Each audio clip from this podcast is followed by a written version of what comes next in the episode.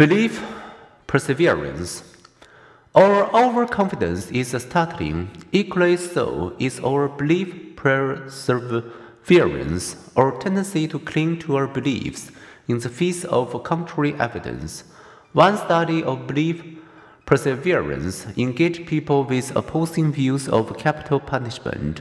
After studying two supposedly new research findings, one supporting and the other refuting the claim that the death penalty deters crime.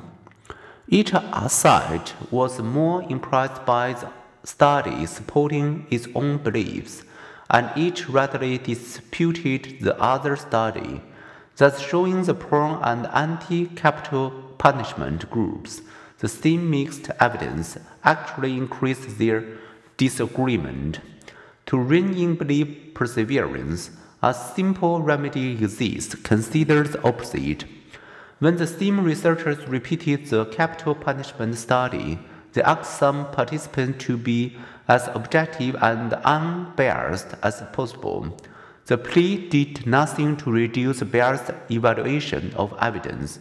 They also asked another group to consider whether you would have made the same high or low evaluations had exactly the same study produced result on the other side of the issue. Having imagined and pondered opposite findings, these people become much less biased.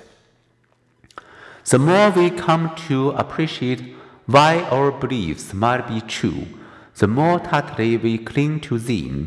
Once we have explained to ourselves why we believe a child is gifted or has a specific learning disorder, we tend to ignore evidence undermining our belief.